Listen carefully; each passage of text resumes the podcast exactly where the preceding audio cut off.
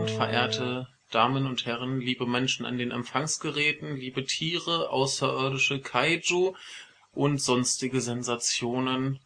Hier sind wir wieder. Heute Michael und Jan Lukas. Lukas, der Michael, dritte, Michael ist tot.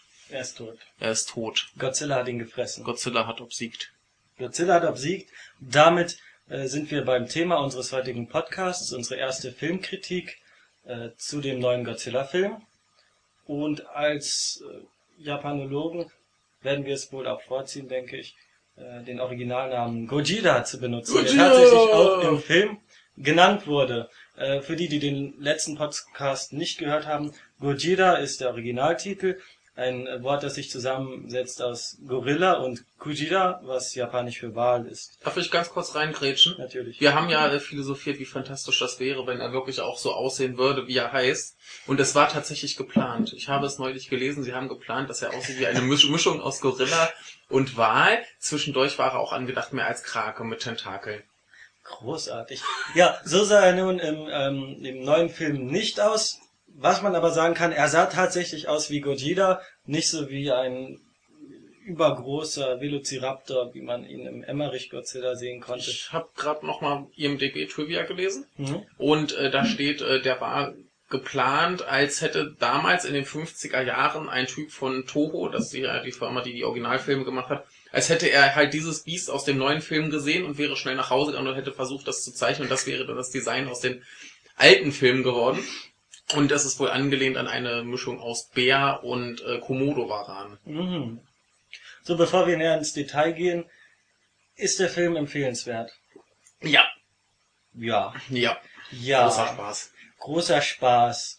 Äh, tiefsinnige Unterhaltung wird man sowieso nicht erwarten. Ich, ähm, Nicht? Ich habe ja auch was ziemlich Interessantes in der Welt gelesen. Da stand, ähm, ja, die Protagonisten sind nicht interessant. Ja, wer erwartet sowas auch von einem Godzilla-Film, dass Protagonisten interessant sind, dass da eine raffinierte Handlung zugrunde liegt. Man will halt Godzilla sehen, Richtig. der Städte zerlegt. Und das hat man auch tatsächlich in diesem Film bekommen. Aber eher so die Hälfte des Films. Ja, so die Hälfte, ja, der Aufbau war etwas, naja. Wir gehen gleich chronologisch vor, damit ist das geklärt. Spoilern werden wir sowieso, also Gojira obsiegte, wie wir bereits gesagt haben. Damit ist äh, der Grundstein gelegt. Fangen Das, das verrät aber jetzt auch nichts Schlimmes. Also den Film kann man sich sowieso anschauen, egal ob man die komplette Geschichte weiß. Aber wer da irgendwie Panik hat wegen Spoilern, der schaltet jetzt nochmal ab, geht ins Kino, guckt sich den an und hört dann den Rest. Und äh, ja, ja, Heisenberg verliert. So viel Ja. dazu. aber nicht mal gegen Godzilla. Nicht mal gegen Gojira, ja, leider nicht. Ach, schon Gojira sagen wir. Also, wie beginnt der Film? Ähm, ich muss sagen, die Anfangssequenz, das war so mein, meine Lieblingsszene aus dem ganzen Film neben dem Endkampf. Also was dargestellt wird, es sind ähm, Atombombentests der Amerikaner nach dem Zweiten Weltkrieg, die aber eigentlich gar keine Atombombentests waren, sondern Angriffe auf den damals entdeckten Gojira. Da gab es auch das wunderschöne Bild mit der Bombe, wo Ja, er so drauf genau, war. genau. Das, das kannte man ja eigentlich schon aus dem Trailer. Ja, Das war äh, großartig. Ich kannte es nicht. Und ich fand das auch atmosphärisch von der Musik wunderbar. Also es waren Zusammenschnitte von diesen alten Filmaufnahmen, was ich in Filmen immer äh, sehr toll finde, Filmaufnahmen. Ähm, ja, damit beginnt der Prolog. Und weiter. Äh, weiter geht es dann quasi 1999 auf den Philippinen. Exakt. Und zwar wird da ein, äh, ja, quasi ein riesiges Gerippe gefunden. Da ist irgendwie ein, eine, irgendwelche Bauarbeiten oder Mhm. was und das äh, stürzt ein. Irgendwie 40 Leute sind verschwunden in einem riesen Loch. Ja. Und äh, dann gehen sie da halt runter und da ist ein, ein riesiges, riesiges Gerippe, wo sie drin rumlaufen und sie finden etwas. Und das wird dann eingeleitet in einer Sequenz, in einer Hubschraubersequenz, die mich sehr an Jurassic Park, wie einiges andere auch, ähm, erinnert hat. Also man, also dieser Hubschrauber wird gefilmt, wie er über die Philippinen fliegt, über Wälder, dann tief hinein in diese ähm, Bohrstelle. Dann sind da zwei Archäologen oder ein ganzes Archäologenteam, die sich dieses riesige Gerippe anschauen. Also da ist das Jurassic Park Feeling wirklich sehr groß. Was ich auch beim Emmerich Godzilla äh, so empfand, nur dass da nun mal der titelgebende Gojira quasi äh, ja irrelevant war. Aber bei den Szenen kommt dann auch schon einer der, der großen Protagonisten hier, der Ken Watanabe. Ne? Hm. Der läuft da ja schon rum, glaube ich. Ja, mir kam er gar nicht mal so japanisch vor. Also hier ähm, Äh, wir haben den Film auch mit einem japanischen Mitstudenten gesehen, der ihn ähm, ja sofort als japanischen äh, Schauspieler genannt hatte. Ich habe von ihm noch ehrlich gesagt noch nie gehört. Nicht? Der spielt in jedem Hollywood-Film mit, wo sie einen Japaner Eben, brauchen. ja, ja, genau. So habe ich ihn auch eingeschätzt. Zum Beispiel Mhm. äh, bei, bei Inception hat er mitgespielt, der Last Samurai. Deswegen so sah er auch aus. Also ich Mhm. dachte nicht, dass das jetzt ein Schauspieler ist, der in Japan groß populär ist, sondern das halt ein Hollywood-Japan Ja, ja, ist, ja, den man das- dann das ist- immer das- einsetzt. Ich kann ja gerade mal hier schauen, was er sonst noch so... Ja, ja, Ja. Batman war er dabei, Letters vom Iwo Jima. Also seine Rolle im Film ist es auch durchweg, irgendwie den Klischee-Japaner zu spielen, der dann äh, ja mystische äh, Losungen ausgibt. Sie müssen die Monster kämpfen lassen, das Gleichgewicht. lasst sie kämpfen. Lasst sie kämpfen. Ein wenig an Pokémon erinnert, äh, fand ich mich da. Ähm, ja, das wirkte dann so kryptisch und das ist ja dieses asiatische Blabla, also sehr klischeehaft. so, fand so das schlimm schon. fand ich es aber nicht. Ja, es Also, ist, äh, ne, er muss halt da sein und das sagen. Er ist, er ist halt der Wissenschaftler, der mehr weiß als die Und er ist der einzige im Film, der das Vieh auch wirklich Gojira nennt. Genau. Hat äh, bestimmt auch bei einigen Unwissenden äh, äh, ja, für Verwirrung gesorgt. Als Aber da, da ist auch haben. generell die Verwirrung, dass er dann er ständig Gojira sagt und das auch den amerikanischen Militärleuten sagt. Und die sagen irgendwann einfach Godzilla. Und man weiß nicht, wo das jetzt herkommt, wo, wieso, wieso die das jetzt ändern. Ja. Anstatt auch einfach selber Gojira zu sagen. Sehr irritierend. Ja, we- weißt du überhaupt, woher diese Namensänderung kommt? Nein, Hm. habe ich keine Ahnung, muss ich mal mal recherchieren. nachforschen. Also, wir haben auf jeden Fall dieses Archäologenteam unter der Erde und die entdecken innerhalb dieses äh, Skeletts, des Riedenskeletts, äh, eine Art, eine Art uralten Kokon, aus dem dann später, Spoiler, ähm, die Gegner Godzillas in diesem Film, Godzillas, äh, in diesem Film äh, schlüpft. Und zwar die Mutos. Riesige, sie wurden in einigen Kritiken als Monstermotten bezeichnet. Das sind, Nee, Motten ich, ich würde sagen, es sind so hm, insektenartige Gargoyle-Wesen. Ja, auch, auch nur das eine, das andere hat er nicht mal Flügel. Stimmt, das andere hat nicht mal. Das, das andere sieht ein bisschen aus wie das Monster aus Cloverfield. Hast ich du, hast du nicht nicht gesehen. gesehen? Der ist auch äh, sehr lustig. Das ist ja so ein, so ein Found-Footage-Film, wo Leute quasi mit ihrer Handkamera rumlaufen und das filmen und da wird halt auch New York mal wieder von einem riesigen Monster angegriffen. Diesmal war es ja San Francisco. Genau, genau. Äh, zurück zum Film. Also, äh, danach gibt es ein Time... Äh, Nein, Timeskip- nein. Gibt's nicht. Nein, danach Dann- geht's dann direkt, nach, nach Japan. ins Atomkraftwerk, immer noch 1999 Mhm. und da ist unser Mr. Heisenberg. Ich Ja. weiß gar nicht, wie er in dem Film heißt. Ähm, Joe? War es Joe? Äh, Ich glaube, es war... Schau mal kurz nach. ich schaue gerade nach. Äh, es ist Joe Brody. Joe Brody. Ja. Ja, der mit seinem Sohn und seiner Frau, die, also er ist Atomwissenschaftler, ähm, sie ist, denke ich, auch Wissenschaftlerin, sie arbeitet auf jeden Fall in Atomkraftwerken. Und ähm, ja, dort inspiziert er eben eines dieser Atomkraftwerke. Es kommt zu einem Zwischenfall. Also man merkt, das Ganze spielt auch ein wenig an äh, Fukushima an. Es kommt zum Zwischenfall. Dort muss, äh, kann er seine Frau nicht retten, die äh, die Reaktoren inspiziert. Und er wird danach zum verbitterten Verschwörungstheoretiker äh, für die nächsten 15 Jahre und sagt, das kann kein Erdbeben gewesen sein, da muss irgendetwas anderes die Ursache sein und nachher wird der Film ihm auch ähm, recht geben. Ich wollte gerade sagen, im Gegensatz zu Verschwörungstheoretikern hat er ja wenigstens recht. ja, also bis zum Zeitpunkt der Offenbarung Ja. ist er verrückt. Es ja. ist halten ihn erstmal alle für verrückt. Mhm. Gut, und dann kommt aber äh, der Zeitsprung quasi, ähm, seine, seine Frau ist bei dem Unfall gestorben, er hat es irgendwie rausgeschafft und dann gibt's noch seinen Sohn Ford, gespielt von Aaron Taylor Johnson, alias Kick-Ass, die Alias. Kick-Ass. ja, unerträglich. Aber Ja. Brian Cranston, besser kann die Ja, Besetzung er sowieso ist, nicht er ist äh, wunderbar. Ja. Jedenfalls äh, geht es dann quasi auch mit dem Sohn weiter, 15 Jahre später, sprich, da Mhm. haben wir auch tatsächlich schon äh, 2014. Und äh, er ist natürlich ein äh, Marine und kommt gerade aus einem Einsatz zurück. Er, was macht er? Entsch- Er entschärft Bomben. Bomben, ja. Genau, und er kommt äh, zu seiner Frau, gespielt von Elizabeth Olsen. Mhm. Und äh, hat auch selber einen kleinen Sohn, der ist aber relativ irrelevant in dem ganzen Film. Ja, er ist ja. halt einfach da für mehr Drama. Und äh, kaum ist er zu Hause, die Familie, oh, bleibst du denn auch bis morgen? Und äh, wird er aber nicht, weil er schon wieder nach Japan muss, um seinen Vater abzuholen, Genau. der im Knast gelandet ist, weil er im Sperrgebiet von diesem Ja. Atomkraftwerksunfall war. Äh, Und dann folgt eine der witzigsten Szenen im Film, zumindest für uns Japanologen, als er seinen ähm, Vater, kannst du es erläutern? Ja, er, er will seinen, seinen Vater aus dem Gefängnis holen und dann äh, denkt, geht halt die, die Tür auf und er denkt schon, da kommt sein, sein Vater jetzt raus und dann ist das erstmal so ein japanischer Emo-Goss-Typ. Punk. Punk und der wird halt von seinen Eltern so im Anzug abgeholt und die schimpfen erstmal mit ihm. Das es war sehr, sehr lustig. Ja, Aber da, da, da wurde auch wenigstens in vielen Szenen äh, viel, viel Japanisch gesprochen. Das fand ich ganz ja, gut. ja, das fand ich auch super. Auch wenn es in der Deutsch, also wir haben es in der deutschen Synchro gesehen, ähm, war es etwas schwer zu ertragen, dieses Deutsch-Japanisch. Ja, das, das, ich meine, das trifft halt ganz gut. So Ja, Ausländer in Japan, ja, die ja. reden halt nicht perfekt Japanisch. Ja. Das ist halt so. Das ist wahrscheinlich im, im englischen Original auch nicht viel besser. Ähm, wo wir dabei sind, denn nach dieser Szene verlässt, na nicht direkt, ähm, äh, also sieht man zumindest nicht mehr das, dieses Alltagsjapan, was da dargestellt wird. Äh, wie fandest du die Japan-Darstellung im Film? Ja, es war ja nicht so viel zu sehen. Also generell, du hast ja ganz zu Anfang, also bevor der Unfall war, noch äh, so ein bisschen um das Haus von denen. Mhm. Und äh, dann im Prinzip ist ja nur in dem Kraftwerk, da kriegst du ja eh nichts von Japan mit.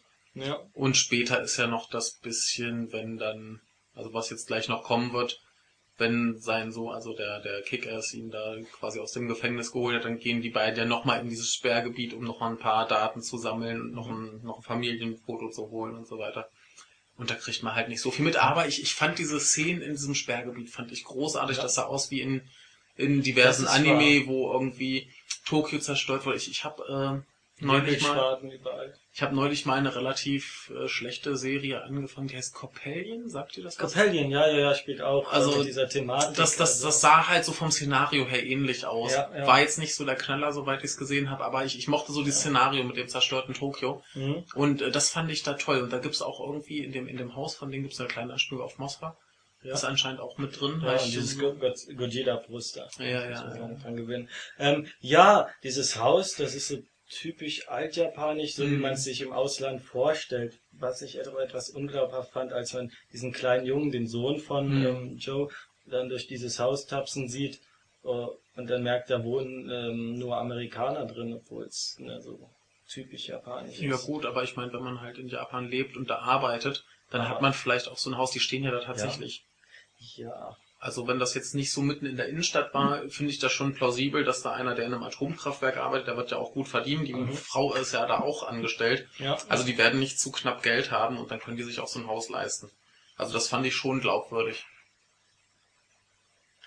Okay, weiter. Wir waren in diesem zerstörten Gebiet. Genau, die, also Gebiet. Vater und Sohn sind da halt unterwegs, um ein paar Daten rauszuholen und äh, werden dann halt auch direkt wieder festgenommen. Was ich auch irgendwie sehr putzig Ja, fand. was sie vorher feststellen, ist, dass es in diesem Gebiet gar keine Strahlung gibt. Genau. Also es ist die Vermutung, dass entweder ähm, gar keine Strahlung ausgetreten ist und dort irgendetwas versteckt wird. Oder die muss halt irgendwie verschwunden sein. Exakt. Hm. Und ja, also er wird festgenommen. Und die werden in das Kraftwerk gebracht. Genau. Indem sich in der Zwischenzeit eine riesige Geheimorganisation aufgebaut hat, Monarchies, glaube ich, Ja, irgend sowas. die diesen riesigen Kokon, den man am Anfang im Godzilla-Gerippe, im, im habe ich doch gesagt, Gojira-Gerippe ähm, aufgefunden hat. Wie ist er da hingekommen? Wird erklärt, er, dieses, ähm, dieser Kokon, wie er es auch immer gemacht hat, hat sich von den Philippinen unter der Erde durchgebohrt bis nach ähm, bis zu diesem Atomkraftwerk in Südjapan, wo er dann über der Erde äh, die atomare Strahlung absorbiert, um sie in Energie umzuwandeln. Eigentlich der Traum der Menschheit, oder? Ein, ein das. Atom, also radioaktive Strahlung aussagt. Also Also im Prinzip, im Prinzip haben es die Menschen und Gojira, die haben es einfach versaut. Ja. Und genau das ist auch der, da will ich später noch drauf zu sprechen kommen. Äh, genau das ist aber auch der Grund, weshalb sie diesen riesigen Kokon nicht vernichten, sondern da stehen lassen, weil er die äh, Strahlung absorbiert. Stattdessen bauen sie ein riesiges Zentrum drumherum auf und äh, stellen Beobachtungen an, was das denn jetzt ist, ob es Lebenszeichen von sich gibt und so weiter. Ich fand es aber äh, von der Darstellung sehr, sehr unglaubwürdig. Also seit Evangelion äh, sind die Maßstäbe, was Geheimorganisationen äh, angeht, schon sehr, sehr hoch und dass da irgendwie... Also ich, ich frage mich halt, ob das jetzt wirklich eine so, ja gut, ich meine, die haben halt da in dem Sperrgebiet hatten sie halt diese Basis, aber ansonsten, ob das jetzt so die Wahnsinnsgeheimorganisation sein sollte. ja, es soll auf jeden Fall diese Ja. Information von der Öffentlichkeit verbergen. Ja. Was schon ein bisschen schwierig ist. Was schon ziemlich schwierig ist, weil das Ding ist ja über der Erde und das Da, ist nicht da, da muss nur der, der Google Maps Satellit Ja, drüber eben, fliegen. eben. Und das finde ich schon etwas Naja, absurd. aber das, das waren zehn Minuten im Film, das ist nicht so Ja, dramatisch. Logikfehler. Logikfehler wollen wir im Godzilla Na, eben, eben, das, das ist da eh alles völlig relevant. Ja. un, ja, unerheblich. Also unser Brian Cranston Joe wird dort gefangen gehalten und wie es halt so ist, es muss ja, er kommt da gerade an und auf einmal nach 15 Jahren schlüpft das Ding. Natürlich, Natürlich. genau, Timing. Timing, sehr gutes Timing. Wunderbar. Es schlüpft, äh, macht alles kaputt und was äh, dieser Joe hervorgesagt hat, ist, dass ähm, dieses Muto-Monster die Atomenergie aufsaugt und umwandeln kann, um einen EMP, einen elektromagnetischen Puls auszusenden, der in einem sehr großen Umkreis alle elektrischen Geräte ausschaltet. Dadurch wird es auch Joe ermöglicht, aus seiner Gefängniszelle hinauszugehen. Die Tür öffnet sich. Wei- Weißt du noch, was Muto bedeutet? Ähm, ich habe es einmal in der Schreibweise mit m.u.t.o. gesehen. Ja. Muto äh, hört sich. Ich kann es das, nicht das wurde im, im Film erklärt. Es wurde im Film erklärt. Natürlich. Es wurde im Film erklärt, dass äh, T ist ja für terrestrial. Okay, Ich, hab- wei- ich krieg den Rest Mhm. nicht mehr zusammen, aber da kommen wir dann, glaube ich, später nochmal drauf zu sprechen. Ja, Okay, also- Letztendlich kommt ja. dieses Biest daraus. Mich hat so ein bisschen auch erinnert an diese, ja, wie heißen die Biester, die immer so aussehen wie geflügelte Spinnen, Geflügelte Spinnen. die im Sommer hier immer unterwegs sind bei uns, nennt man ja, ja, ja, Schnaken. diese Stechschnaken-Dinger. Ja, so, so ein bisschen in, in der Richtung, nur Mhm. größer und fieser. Ja.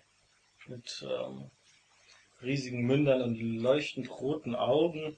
Äh, also er zerstört alles. Auch Heisenberg. Auch heiße Spoiler. Ja, es ist, schreck ja es eh ist schrecklich, es ist schrecklich, aber er stirbt. Er stirbt nicht direkt, er wird ver schwer verletzt.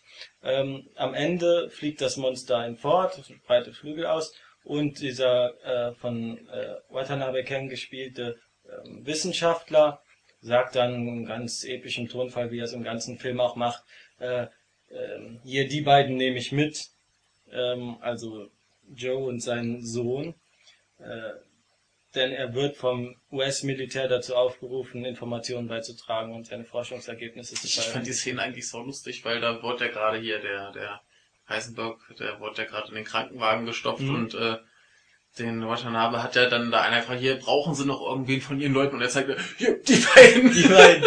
Ja, weil Das sind halt die. Protagonisten, die müssen dahin, Ja. ist klar, Filmlogik.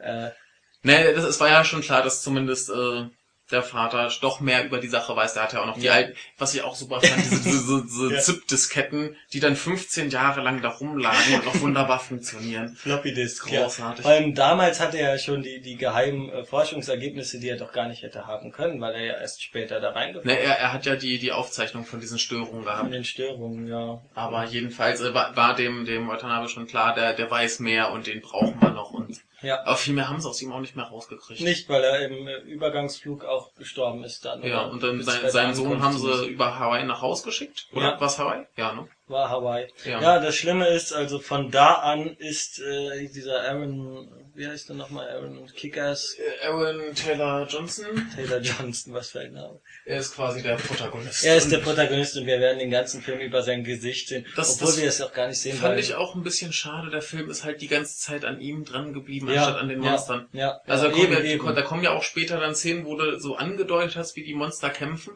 Mhm. aber der Film bleibt bei ihm. Ja, ja. Das ist halt schon sehr wie bei dem letzten Film von dem Ja. besagten Regisseur, äh, wie heißt der, Gareth Edwards, aber da können wir später nochmal drauf zurückkommen. Ja, also er wird dann in äh, Hawaii, über Hawaii nach äh, zurück in die Heimat geschickt. Es, ich will da auch eigentlich gar nicht näher drauf eingehen. Es ist mir alles ein, bisschen zu groß. Also man hat diese drei Bestien, also nachher schlüpft ein weiterer Muto, zwei Muto und Gojira taucht dann auch das erste Mal in Hawaii auf. Ja, der, der zweite schlüpft dann in Nevada, war das. ne? Nevada, genau, Ja. in dem größten, denke ich mal, größten Atommülllager der USA. Und das ist alles meiner Meinung nach etwas zu viel gewesen. Also wenn, das, das hat er nicht gut gemanagt, weil es war, enorme Reizüberflutung für mich. Von Ort zu Ort und immer diese Viecher und zerstören. Also ich, ich meine, diese, diese große Anzahl an Viechern hast du ja hier in den alten, ich habe ja hier noch zwei liegen, Mhm. äh, hast du da auch schon, aber da hast du halt nicht diese ständige Ortewechsel Genau. und auch nicht so ganz extrem den Fokus auf Ja. die Menschen. Genau, das ist das Problem, weil man verfolgt die Reise des Helden äh, bis zum Filmende und das, das hat mich einfach Was, nicht interessiert. was, was ich aber ganz schön fand, war relativ, äh, dann wenn er da auf Hawaii ist, auf dem Heimweg und auch dann später noch mal bei ihm zu Hause, dann kommen immer so ganz beiläufig so Fernsehnachrichten irgendwo, Ja, wo du dann halt waren Monster kämpfen ja. siehst und dass das Leben geht so weiter Ja, und irgendwer guckt und so, huch, was ist denn da los? Der, Genau. sein, sein kleiner Sohn sagt, Mama, Mama, Dinosaurier. Was mich übrigens auch an Jurassic Park, an diese hochdramatische Szene im dritten Teil erinnert hat, als sie da aus der, von der Insel anrufen. Ja. Und es geht um Leben und Tod und der Sohn nimmt ab und sieht gerade da Barney im Fernsehen laufen, Ja. Barney der Dinosaurier und tanzt dann noch mit. So diese Qualität hatte das. Also die waren wahnsinnig witzig, diese bis zum Schluss, ja. diese Fernsehmeldungen. Oder sieht hier gerade Riesenmonsterkampf in Las Vegas, keine Ahnung, äh, Hawaii zerstört von äh, äh, Riesenmonstermotte. Also ich, ich fand das sowieso lustig, dass, dass da tatsächlich so ein paar wirklich Gag-Szenen drin waren. Weil der ganze Film ist ja an sich wahnsinnig ernst und Ja, er finster. nimmt sich sehr ernst, das stimmt. Ja, ja. Was ja auch okay ist. Also das, das ist Mhm. ja schon im Sinne des ersten äh, Godzilla-Films. Ja. Der war ja auch noch sehr, sehr ernst. Das hat sich ja erst später geändert. Hm. Hm. Wo waren wir stehen geblieben? Äh, Hawaii. Hawaii, ja, ja. Da war auch wieder diese Szene mit dem Kind. Also er, er fährt zu Ach ja. und dann wird ein Kind von seinen Eltern getrennt und er rettet es. Und er hat ja sein eigenes Kind, was schon für genug Drama sorgt und dann noch fünf Noch andere Drama. Kinder, die dann... Aber ich, ich, ich fand das lustig, wie, wie dieses Ding dann aufgelöst wird. Da will er ja gerade irgendwo, kommt er dann da beim Flughafen, glaube ich, an Ja. und will da gerade so ein Formular ausfüllen, dass das Kind irgendwie seine, seine Eltern verloren hat und es läuft einfach weg und das sind die Eltern und zack, ist vorbei. Das war schon, Herrlich, ja. das war schon, schon super. Ja, in der Zwischenzeit sieht man, wie dieser fliegende Muto ein ähm, Atom-U-Boot Ja, ich glaube, ein russisches Atom-U-Boot hat, er- hat er aus dem Meer geholt. genau aufgebrochen und dann äh, ein paar Sprengköpfe zum Snack verspeist. Nom, nom, nom. Sehr lecker. Also ähm, das ist die, die erste Botschaft des Films Mutos für eine atomwaffenfreie Welt. Genau. Wie es damit ausgeht, werden wir später sagen. Also er, er ist in Hawaii erstmal, fliegt dann, ne, er fährt mit dem Schiff, oder? Fährt er mit dem? Nee, er, er schließt sich dann dem Militär an. Genau. Da äh, sind ja, also da, da, da kämpft auch das erste Mal dann Godzilla eben mit diesem einen Muto. Okay, wir bleiben jetzt Ach, scheiße. bei Godzilla, es Ja, ist ich, egal. Ich, ich hab's seit, seit klein auf Der drin. gute Wille zählt. Ich habe Ja. seit, seit 100 Jahren drin, dass ich Ja, Godzilla sage. Es ist einfach Godzilla bei mir. Eben. Es tut mir leid, ich entschuldige mich nicht. ähm, nee, jedenfalls, äh, die kämpfen da auch das erste Mal und äh, de dementsprechend ist halt auch schon Militär anwesend und Mhm. die äh, nehmen ihn dann quasi mit. Ich glaube tatsächlich erstmal auf einem Schiff. Genau. Und man sieht dann drei Militärkreuzer, die äh, Godzilla äh, verfolgen. Man sieht nur seinen Rücken, er taucht und schwimmt Richtung San Francisco. Ja. Was ich auch ziemlich absurd fand, wieso sie ihm so nah folgen. Ich meine, er müsste einmal mit seinem Schwanz ausschlagen und sie wären alle tot. Er macht's ja auch. ne? Also das irgendwann kommt ja diese Szene, wo Ja. er dann quasi aufsteht und Ja. fallen plötzlich die Schiffe um. Ja. Das ist schon ziemlich, ziemlich. Da sind halt Menschen, Militär, was auch Ja, immer. absurd. Äh, was mich immer gewundert hat, dieser General, der dann die ganze Zeit im Fokus ist, äh, ist der, ist seine Basis, ist die auf dem Schiff? Ich glaube, der ist auf dem Schiff, Ich glaube, die ist auf dem Schiff, also es ist noch schwachsinniger als ja, naja, verfolgen sie halt dann die Biester. Und die müssen ja dann auch zurück nach äh, zu den USA, weil da ist ja der zweite Motor und der erste. Also es, es läuft auch, auch darauf hinaus, dass sie irgendwann merken, das eine ist ein Männchen, der kleine Ja. fliegende, und dann gibt's halt den großen, der ein bisschen aussieht wie das Cloverfield Beast. und äh, das ist das Weibchen und ist halt noch viel größer als der erste. Ja. Und unten am Bauch leuchten dann diese na, dieser Nachwuchs in so kleinen Larven. Ja, so Eier. Eier, Ja. genau. Äh, erinnert mich auch ein wenig an diesen Emmerich Godzilla. Aber das, das sah schon ganz cool aus. es sah schon ganz gut Und da, aus. ich, ich, man ich finde das halt an, an diesen anderen Monstern, finde ich das ziemlich legitim. Also Ja. der, der Godzilla, der sah ja schon ein bisschen aus, wie er sollte. Also man konnte Ja. schon erkennen, Man dass konnte erkennen, dass es Godzilla war. Und das es, ist ist halt auf, auf Hollywood, wo im Moment alles äh, realistisch und finster sein muss. Das ist aber okay, da kann ich mit leben. Aber man, man hat halt erkannt, dass es Godzilla sein soll. Das, das fand ich schon okay. Und die Monster fand ich jetzt designtechnisch, fand ich, denke ich, auch ganz gut. Ja, ja. Also das, da gab's ja auch diese, diese ganz niedliche Szene, wo die beiden sich dann getroffen haben und dann so ein bisschen Ja, Auch schon- Zungenkuss, schon- ja, ja, das war schon ja, das- sehr, sehr anrüchig. Das Also- war, das war, hat mir aber ganz gut gefallen. Das war ganz schön. Ja, bevor es dazu kommt, also ähm, wird vermutet, wo sich denn dieser zweite Motor befindet. Er sendet Signale aus, ist in Nevada, äh, frisst sich da mittlerweile an Atommüll satt Jo. und es wird ein Plan geschmiedet, wie denn diese Monster zu bekämpfen seien. Und da kommen natürlich nur Atomraketen in Frage, was Natürlich. ich auch etwas seltsam fand. Wieso Atomraketen, wenn die Viecher doch, äh, ne, das ist doch ihre Energiequelle, wieso Atomraketen? Und dann gibt's dann die ganz rührende Nee, nee, nee, der, der Plan war ja schon an sich relativ plausibel. Die wollten ja mit diesen Atomraketen die Biester anlocken, weil sie wissen, Ja. die stehen drauf und wollten das Ding ja zünden. Ach so. Das, das war schon, das war schon so ganz plausibel, wobei, wobei ich mir denke, warum sollten sie jetzt zu dieser einen Atomrakete rumlaufen, wenn da wahrscheinlich zig Kraftwerke in den USA sind. Ja. Aber das ist ja egal, das ist wieder Hollywood-Logik, da kann, Ja. ist, ist irrelevant. Und da kam diese rührende Szene, wo dann äh, von Ken Watanabe gespielte Wissenschaftler, ich weiß nicht wie, welchen Namen, Serizawa, Serizawa. Genau, aber wie, wie der eine Typ aus, aus Crow Zero. Das kenne ich tatsächlich. Das, das ist, äh, kommen wir ein andermal Nächstes. Mal. Ähm, ja, wie er dann sagt, es ist keine gute Idee, die Atombomben zu zünden. Äh, Japan hat das erlebt. Sein Vater ist dabei äh, gestorben. Er hat, zeigt dann eine Uhr vor, die genau am Datum, am Tag des Atombombenabwurfs äh, ähm, ja, stillstehen geblieben ist. Und ja, der Admiral sagt dann, ich kann Ihre Bedenken verstehen, aber es geht nicht anders. Stattdessen schlägt Se- Serizawa vor, ähm, Godzilla zu vertrauen. Godzilla soll diese Monster vernichten. Er sorgt für das natürliche Gleichgewicht. Richtig, das, das ist auch mal wieder ein bisschen interessant, wie sie so im Laufe der Zeit immer die, die Rolle von Godzilla ändern. Ja, Manchmal ist er ja böse, manchmal ist er der Gute und in diesem Fall ist er halt der, der für das natürliche Gleichgewicht sorgen soll und der soll halt diese beiden Biester vernichten. Genau. Das war mal ganz schön, weil ich hatte eigentlich, ich, ich wusste vorher, da gibt's noch irgendwie andere Monster, aber ich dachte eigentlich immer, in so einem Film ist dann Godzilla pauschal wieder der Böse Mhm. und äh, wird auch am Ende sterben. Ja, So ja, hatte ich das erwartet. Er obsiegte, wie wir sagten. ja, ja, ja, ja. Dazu später mehr.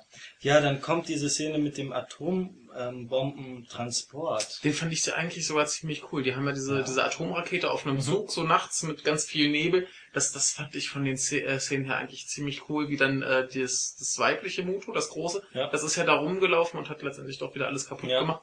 Das sah alles sehr, sehr gut. Also der ganze Film sah sehr war gut es aus. fantastisch, aber es war mir auch wieder zu viel. Es war mir zu übertrieben.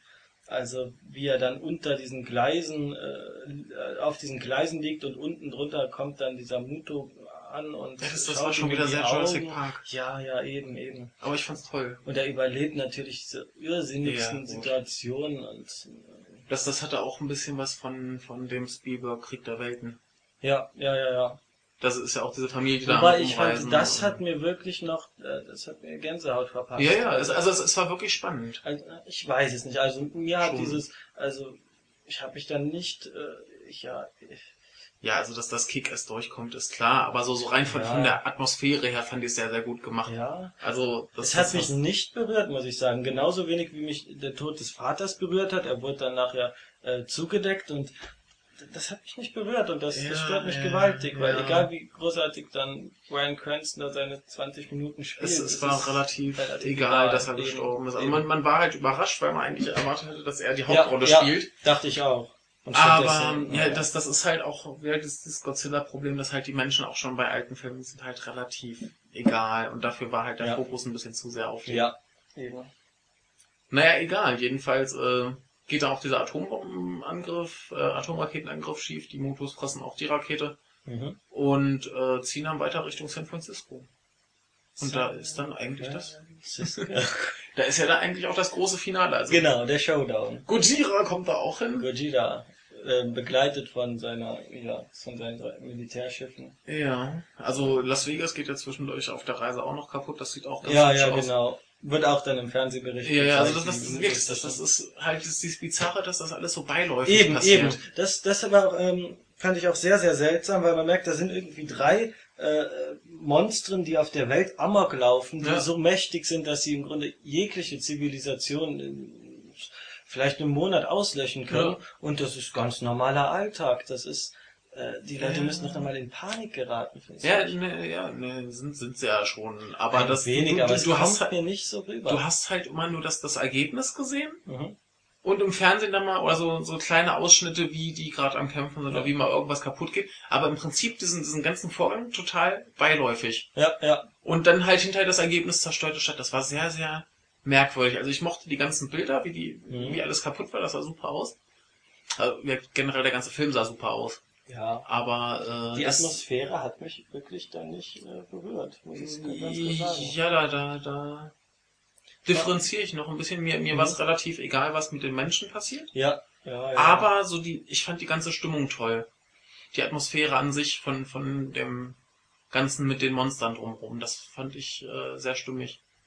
Nur diese, also diese Fernsehberichte, die Ja, die waren halt waren, es sah aus wie aus irgendeinem Videospiel. Ne? Und wenn dieses Kind dann da ganz begeistert guckt, dann merkt man, das nimmt das auch gar nicht so ernst. Ja, was das, auch wieder kind versteht halt auch wieder Ja, nicht, was da eben, los ist. Eben. Ja, jedenfalls äh, großer Showdown in San Francisco, um mal Ja. wieder auf die Geschichte zurückzukommen. Wo Äh, fangen wir da an? Also diese Mutus haben eine Atomrakete mitgenommen oder einen Sprengstoff? Richtig. Und genau, genau, die ne- die fressen ja den von dem Transporter nicht, sondern die nehmen den mit. Mhm. und äh, treffen sich in San Francisco.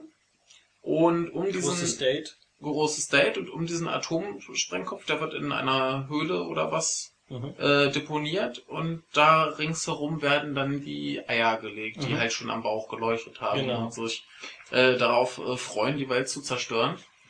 Und äh, ja, sie treffen sich und dann kommt halt auch äh, Gojira, Godzilla dazu und es äh, bricht halt der große Kampf los. Und während die halt am, am Kämpfen und Zerstören sind, äh, kommt halt Kick-Ass und äh, der, der soll ja eigentlich zusammen mit einer ganzen Militäreinheit, Ja. die machen ja diesen, diesen Fallschirmsprung in die Genau. Stadt. Äh, Habe ich vorhin noch gelesen, da lief übrigens dann auch die äh, Musik aus 2001 von der Monolithenszene, die wir Ja. in der letzten Episode schon hatten. Ja, habe ich gelesen. Ernsthaft? Ja, Das ist mir gar nicht aufgefallen. mir auch nicht. Seltsam. Es war alles zu laut. Und der Grund, weshalb sie da mit dem Fallsch äh, Fallschirm von weit oben herabspringen, ist, dass äh, durch die Mutus die ganze Elektrizität lahmlegt und äh, eine andere Möglichkeit, sich der Bombe zu nähern, gibt es nicht als Genau. mit Menschen immer. Ja, und dann sollen sie halt entweder die, die Bombe entschärfen oder sie eben rausholen mit einem Boot möglichst weit aufs Meer. Ja. Und jedenfalls äh, kommen sie dann halt dahin, holen die Bombe raus, entschärfen können sie sie nicht.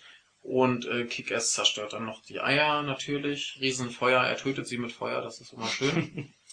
und äh, letztendlich schaffen sie dann halt die Bombe weg auf dem Boot. Ja. Und äh, es fährt, ich, ich wüsste gerne mal, wie weit das dann noch ausgepackt Weil die haben Ja. groß geprahlt, Vielleicht ist es so ein bisschen wie ein Batman 3, was ich auch Gott. sehr, sehr lächerlich fand, weil was sich anspielt, wo dann auch dieser atomare Sprengkopf da. Äh, ja. Also der, der, der Timer sagte noch ungefähr fünf Minuten. Mhm. In diesen fünf Minuten liegt Kick erst noch auf dem Boot, das Boot fährt und er wird dann noch mit dem Hubschrauber abgeholt und la la la la la. Und dieses Boot fährt fünf Minuten auf die See hinaus und verglichen mit den äh, Bomben, die damals auf Japan abgeworfen wurden, soll das ein viel, viel größeres Ding sein. Also eigentlich müsste da San Francisco hinüber sein. Aber es ist halt Hollywood-Logik. Und wa- wa- egal. Was ich nicht verstanden habe, natürlich können die äh, San Francisco nicht in die Luft jagen, aber sie hätten es doch trotzdem tun können. Ja, Und dann schon. drei Monster damit vernichten, weil äh, es ist sowieso absurd, wie viele von dieser Stadtbevölkerung überlebt haben Ja, in ja. diesem Kampf. Also, also die nehmen keine Rücksicht, da wird wirklich alles vernichtet. Und es, ist ja auch der größte Godzilla aller Zeiten. ja, eben. Also der, der ist ja wirklich schon größer als die Hochhäuser, die da stehen und die machen alles kaputt. Die Biester, ich glaube, dass das weibliche ist ungefähr so groß wie Godzilla, der Mhm. andere ein bisschen kleiner. Ja, ja. Ne? Und äh, da geht eigentlich alles kaputt und das ist auch ein, ein Wahnsinnsspektakel. Bevor wir zum Monsterkampf kommen, wollte Ja. ich noch kurz zur Optik des ähm, Fallschirmsprungs. Also das ist diese Ja. ganze Militäreinheit, die dann von was weiß ich wie viel tausend Metern herabspringt und die haben dann auch noch so Leuchtkörper, man Irgendwie so, so Rauch, Rauch, Rauch- Rauchsignale, Rauchsignale. rote Rauchsignale.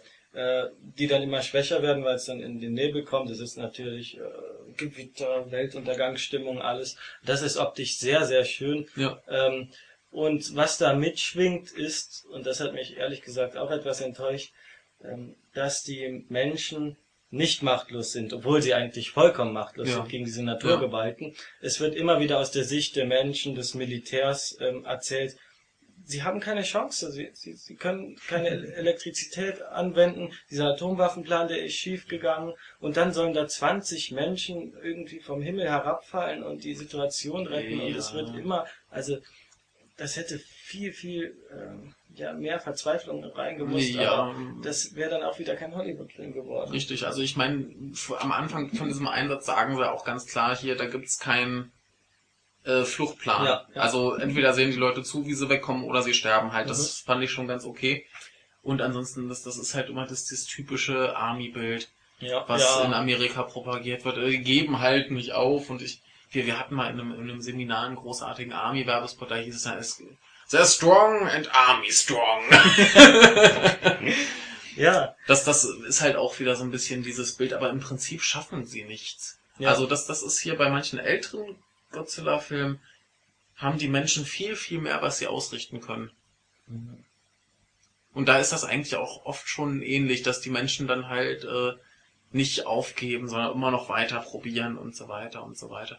Das äh, ist eigentlich gar nicht so untypisch für einen Godzilla-Film. Ja. Also es, es nervt ein bisschen. Das nervt ein bisschen. Vor allem, weil wir verfolgen ja auch nur unseren Richtig, Kicker. richtig. Und die anderen sind auch wieder vollkommen egal. Man weiß nicht, was mit denen ist. Was Ja, also auch se seine Familie ist mir relativ egal. vollkommen schnuppe. Diese Frau, Ja. die dann als irgendwie Indie-Ikone angepriesen wird. Sie, ne, sie, sie ist ja die, die Schwester von diesen Olsen-Zwillingen, falls du die noch kennst. Ach so, die ist das. Ja, deswegen ja. der Name. Ja, okay. Ähm, trotzdem vollkommen belanglose Ja. Charakter. Immer, ja, dieses äh, blonde, äh, Ja. hübsch, hübsches. Aber wen, wen, wen ich mochte, war diese Wissenschaftlerin, die immer hinter dem Watanabe diese. Sidekick. Ja, ich, ich finde die toll. Ich mag die Schauspielerin und sie, sie ist, ich, ich weiß, nicht, ich mochte die. Die hatte, die hatte überhaupt keine Nein. Rolle, außer hinterher zu rennen und hin und wieder mal was zu sagen. Aber ich mag sie einfach. Also ich habe gelesen in einem Arti- Zeitungsartikel, dass sie wirklich die undankbarste Rolle im ganzen Film hat. Ja. Sie ist nur als äh, Sidekick da, um Ja. zu erklären, oh, der Professor ist besorgt, der Professor Ja. ist mies. Ähm, ich, ich kannte sie ehrlich gesagt. auch Äh. Was hat sie denn gespielt? Ich weiß äh, zwei Filme mit ihr. Das eine ist äh, Happy Go Lucky. Mhm. Den habe ich vor zig Jahren mal irgendwie allein im Kino gesehen und fand den sehr, sehr niedlich. Da spielt sie so eine immer fröhliche, die irgendwie mit normalen Menschen, die halt alle scheiße drauf sind, nicht klarkommt. Beziehungsweise die anderen Menschen halt nicht mit ihr, was ja auch äh, Mhm. irgendwie realistisch ist, wenn du so Leute hast, die Ja, immer ja. gut drauf sind. Ne? Das war ganz niedlich. Und dann ähm, habe ich hier eine Jane Austen-Verfilmung, The Persuasion. Da Mhm. spielt sie die Hauptrolle und macht das auch sehr schön. Hm. Das ist mir aber auch im Film erstmal gar nicht aufgefallen. Ich wusste, ich kenne die irgendwoher. Das habe ich dann nachträglich auch erst rausgefunden, was ich mit ihr so gesehen hatte. Aber ich, ich, ich mag die Schauspielerin einfach. Da kann die Rolle noch so undankbar und langweilig gewesen sein. Aber ich fand sie auch ganz niedlich, wie sie da immer hinterher. Oh, ja, ja, ja. Also, ich habe ehrlich gesagt auch erst sehr spät erkannt, dass es Kick-Ass ist. Ich dachte, das kann ja gar nicht sein, Kick-Ass kannte ich immer nur mit Locken, da war er noch ein paar ja, Tage ja, jünger. Ähm, aber äh, in Kick-Ass konnte ich ihn noch wirklich gut sehen, aber da war ich wirklich Ja, jedes Mal ein bisschen ja, angepisst, sein Gesicht auf der Leinwand zu jetzt, sehen. jetzt war er auch wieder so, so muskelmäßig aufgepumpt und der, der typische Militärharscher, Ja. der sah halt wieder aus wie der 0815 Marine, wie sie in jedem Blaue Film Augen, ja. Es ist, es ist halt einfach dumm und ich meine, der tollste Schauspieler der Welt ist er jetzt auch nicht gerade. Ja. also- das ist ja Brian Cranston und der ist schon Richtig. vorher gestorben. ja, und Sie, sie hätten es umgekehrt machen sollen. Eben, Das- eben. das Das fand ich auch. Es war wirklich sehr, sehr schade, dass Brian Cranston so früh. Ja, äh, das war ein bisschen verschämt. Aber se- seine Frau, das war ja eigentlich auch wie. Ja. Das war doch hier Juliette Binoche. Ja, da habe ich einen sehr äh, interessanten Artikel über Die ihren Haarschnitt, völlig- über ihren Haarschnitt Ja. gesehen, weil das ist mir auch direkt aufgefallen, als sie das erste Mal auftauchte. Da, da stimmt irgendetwas nicht, Ja. irgendetwas stimmt da nicht und fünf Minuten später war sie auch schon tot. Da konnte ich es nicht mehr äh, äh, verifizieren, was da, was da der Friseur falsch gemacht hat. Ja, Stichwort Frisuren. Ich habe vorher äh, auch ganz viel gelesen, dass Brian Cranston angeblich eine Perücke auf hatte. Ist dir das aufgefallen? Ich habe da kein Auge für, für Perücken. Ganz viele Leute meinten, der hätte ganz schäbige Perücken auf. Ganz schäbig. Ich, ich wüsste nur gern, in, in Breaking Bad äh, im, im Laufe der Staffeln äh, rasiert er sich ja und dann gibt's, also im Kopf Ja, von der ja. fünften Staffel, glaube ich, gibt's dann noch wieder ein paar Rückblenden, die ganz auf den Anfang anspielen. Man, man Und da fand ich, das war so authentisch, das mussten die eigentlich schon entweder vorher aufgenommen haben oder er lässt sich die wieder wachsen. ja, jetzt ist halt die Frage, vielleicht haben sie ja den Film während der, also parallel so ein bisschen zur fünften Staffel gedreht. War die dann was. nicht schon vorbei? Also ich, ich Wann, glaube wann, nicht, wann, dass wann das war rein- die denn? Ich glaube, die war schon viel früher, weil dann hieß es der Breaking Bad Star und Aber jetzt, nicht, jetzt, mehr. jetzt ist halt die Frage, ich meine, äh, God- Godzilla wird ja ewig in der Post-Production gedauert haben, Ja. mit den ganzen Computereffekten. Also vielleicht haben sie den dazwischen der vierten und der fünften Breaking Bad Staffel gedreht, ich weiß Ja, es halt entweder dazwischen, weil ich, ich kann mir nicht, also ich, ich habe mir die ganzen Audiokommentare zu Breaking Bad angesehen Ja. und äh, zwischen, also während den Staffeln kann der da äh. Nee, aber nichts anderes machen. vielleicht zwischen den Staffeln. Vielleicht dazwischen, das kann sein. Und das sind ja nicht so große äh, ne, Anteile, die er am Film Richtig, deswegen, da, da war er wahrscheinlich in ein, zwei Wochen hat. war Das wurde fertig. später gemacht. Ja. Ich, ich tippe darauf. es müsste man mal schauen, aber ganz viele Leute haben sich aufgeregt, dass der irgendwie schäbige Perücken auf hätte. Schäbige mir Ich finde das immer so toll, was mir seit Breaking Bad immer auffällt, was mir bei Malcolm äh, mittendrin nie aufgefallen ist, Mhm. wie er den Unterkiefer immer so leicht äh, vorschiebt äh, Ach, und man die unteren er- Zahnreihen sieht. Das fällt mir jedes Mal auf. Da hatte er ja auch mitgespielt, das habe ich so egal. Ja, ja. Ich habe das halt damals nicht wirklich gesehen.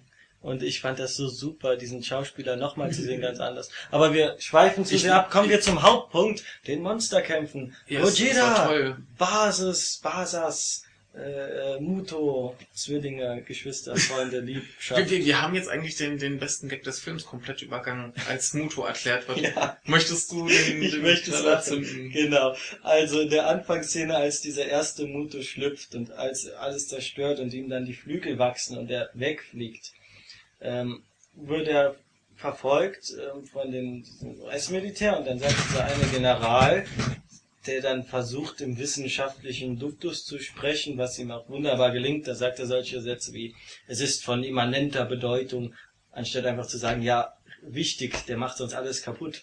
Ne? Und dann ähm, kommt von ihm der Satz, als das Monster wegfliegt, äh, es ist jetzt nicht mehr terrestrisch, es ist jetzt in der Luft. Und das ist so, tro so trocken, also herrlicher Ja. Humor. Also Ja. das sind so göttliche, äh, ja, göttliche Phrasen. Das muss man, das ist Ja, ja. eigentlich die, die größte, großartigste Textzeile im ganzen Film. Ja. Das muss man schon so Es sagen. ist nicht mehr terrestrisch. es ist nicht mehr terrestrisch. Dieser Film ist auch längst nicht mehr terrestrisch. Ja. Das ist schon ähm, extraterrestrisch. Ja, jedenfalls äh, der Kampf. der Kampf. Gojira und Muto. wo, Und Muto 2. wo wir, wie lange haben wir drauf gewartet? 80 Minuten Minimum. Der, der Film geht ja zwei Stunden, drei Minuten. Mhm. Und ich glaube, bis so richtig äh, Godzilla auftaucht, ist mindestens der halbe Film. rum. Ja, ja. Und dann ist noch ein bisschen dieses ganze Gedöns mit dem, äh, mit der, mit der Atombombe, wo sie das versuchen, mit dem Zug, erst dann mit dem Fallschirmsprung, bis es das Ja, richtig ja. losgeht. Es, es sind mindestens anderthalb Stunden rum. Ja. Und ich glaube nicht mal, dass das, dass dieser Schlussteil eine halbe Stunde ging.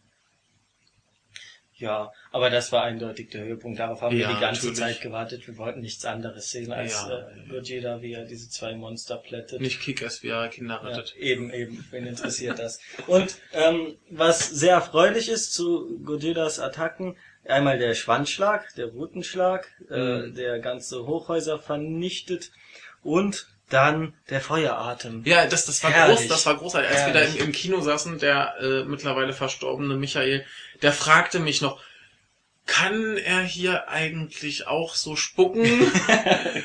Und ich sage so, ich, ich weiß es nicht. Und dann kommt diese Szene, wo einfach da in, in, in, diesem, in diesem Rauch dann plötzlich halt der Schwanz so anfängt zu leuchten Ja, und ja, dann einfach nur, ja!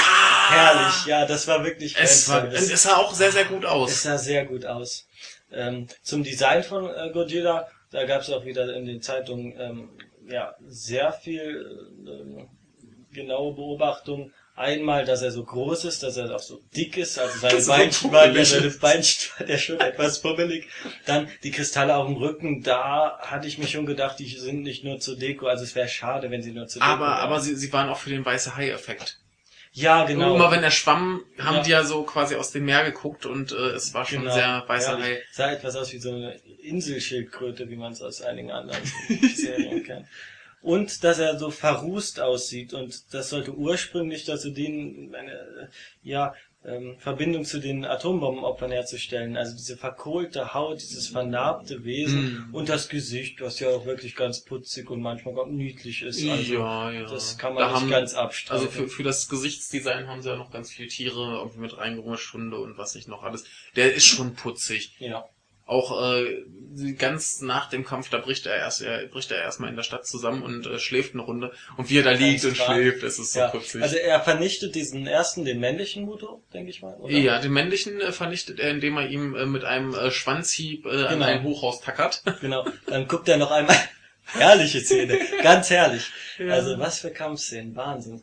Und äh, dann noch dieser dramatische äh, Blick in das Gesicht von Kick-Ass, bevor er dann dramatisch zusammenfällt äh, und das Gebäude über ihm. Ich habe gelesen, das wäre so ein Ja. bisschen eine Anspielung an den 11. September. Also er wird von dem Ja. Gebäude begraben. Man denkt, jetzt ist alles vorbei. Genau, und der weibliche Muto verfolgt dann äh, Kick-Ass zu diesem Boot, womit sie Genau. die Atombombe wegfahren wollen. Ja, fand ich auch ganz großartig. Er liegt dann auf diesem Boot, ne? Und der Muto äh, vor ihm und er zückt seine Pistole Ja. und äh, das Vieh wird nicht mal von Atomwaffen. Es ist ach Unfug, Filmlogik, klar. Aber man, man muss es halt probieren. Das Es muss ist seine, das sein. es ist seine letzte Waffe, die Ja, er hat. genau. Und es, es hat ja auch einen guten Gag geliefert. ja. Weil plötzlich, äh, also er zielt ja dann mit der Pistole auf den Muto und äh, das Ding scheint doch beeindruckt zu sein. Aber auch nur, weil dann halt äh, Godzilla kommt und ihn genau. weghaut. Und haut ihn weg. Und ähm, Ja, dann kommt eigentlich schon die, die beste Szene im ganzen die beste Film. Szene im ganzen. Also es war, also es ist derartig übertrieben. Ich fand den ganzen Film übertrieben von allem, was drin vorkam. Aber eine derartige äh, übertriebene Szene, dass man am Ende nur dort sitzt und denkt, oh, oh, oh, oh, das, haben, das, das haben die jetzt nicht ernsthaft gebracht. Also er kämpft noch ein bisschen mit dem ähm, weiblichen Buto. Ja. Dann, als dieser sich kaum noch wehren kann, nimmt er ihn ein bisschen in den Schwitzkasten, reißt ihm das Maul auf, von oben, sein, man sieht, sein Rücken lädt sich schon auf und ja, räuchert ihn von innen aus. Er äh, schickt einen Hitzestrahl ihn in den Rachen runter. Quasi ein, ein Mund-zu-Mund-Beatmung. Mund zu Mund Bisschen beatmen. schief gelaufen, also Stark. Wiederbelebung war das nicht. Weil Gojira wird man auch nachher, ähm, werden wir auch nachher erkennen, der eigentliche Bösewicht des Films. Ähm, ja, misslungen in jeder Hinsicht. Und es war derartig übertrieben und bösartig und brutal. Aber dieses, dieses Bild war so das war grandios. herrlich. Und es, es ist schon Ja. auch ein bisschen eine Anspielung auf, auf ältere Filme, ja. wo das, äh, ich, ich weiß gerade nicht, wie dieses Monster heißt. Es gibt so ein kleines vierbeiniges mit so Stacheln auf dem Rücken, sieht so ein bisschen aus wie so ein kleiner Dinosaurier. Mhm. Und äh, da gibt's dann auch eine Szene, wo der dann so das Maul aufgerissen kriegt, bis dann hier quasi äh, Ja. die Mundwinkel einreißen und dass das Blut spritzt. Herrlich. Und ähm, da hat mich das ein bisschen dran erinnert. Und aber es, es war einfach rein von, von dem Bild her war es so bombastisch, es Ja. war wunderbar. Also das, das ist so eine Szene, die wirst du halt äh, nicht wieder vergessen. ja, ja. Also, Also das allein macht den Film sehen, schon sehenswert. Richtig, also richtig. diese Szene allein, dann Ja. kann ich auch den ganzen anderen Schwachsinn. Äh, ne. der, der liebreizende Zungenkuss. Gozaru. Herrlich. Ja, es, es war, äh, es kam äh, von Herzen. Was Ja, war. ja, ja, ja. Äh, hin, hinterher hat er noch den Kopf in der Hand. Der Rest ist ja weggebrannt Genau, und den Kopf ja. Und zeigt sich wie so, äh, ja, zum Triumph eigentlich zeigt er ihn noch etwas ähm, da Ja. hervor. Also Wahnsinn. Unglaublich. Ja, ja, ja. Es Ja. ist äh, einfach sehr, sehr lustig. Und dann sieht man die Stadtbevölkerung, die äh, natürlich alle überlebt haben, obwohl sie diese Amok laufen in der Stadt, da kann keiner überlebt haben. Die haben alles platt gemacht. Ähm, Darf ich dir noch Tee anbieten? ja, bitte sehr. Wir sind Wir können das ja hier auch äh, offiziell kundtun, dass wir Tee trinken.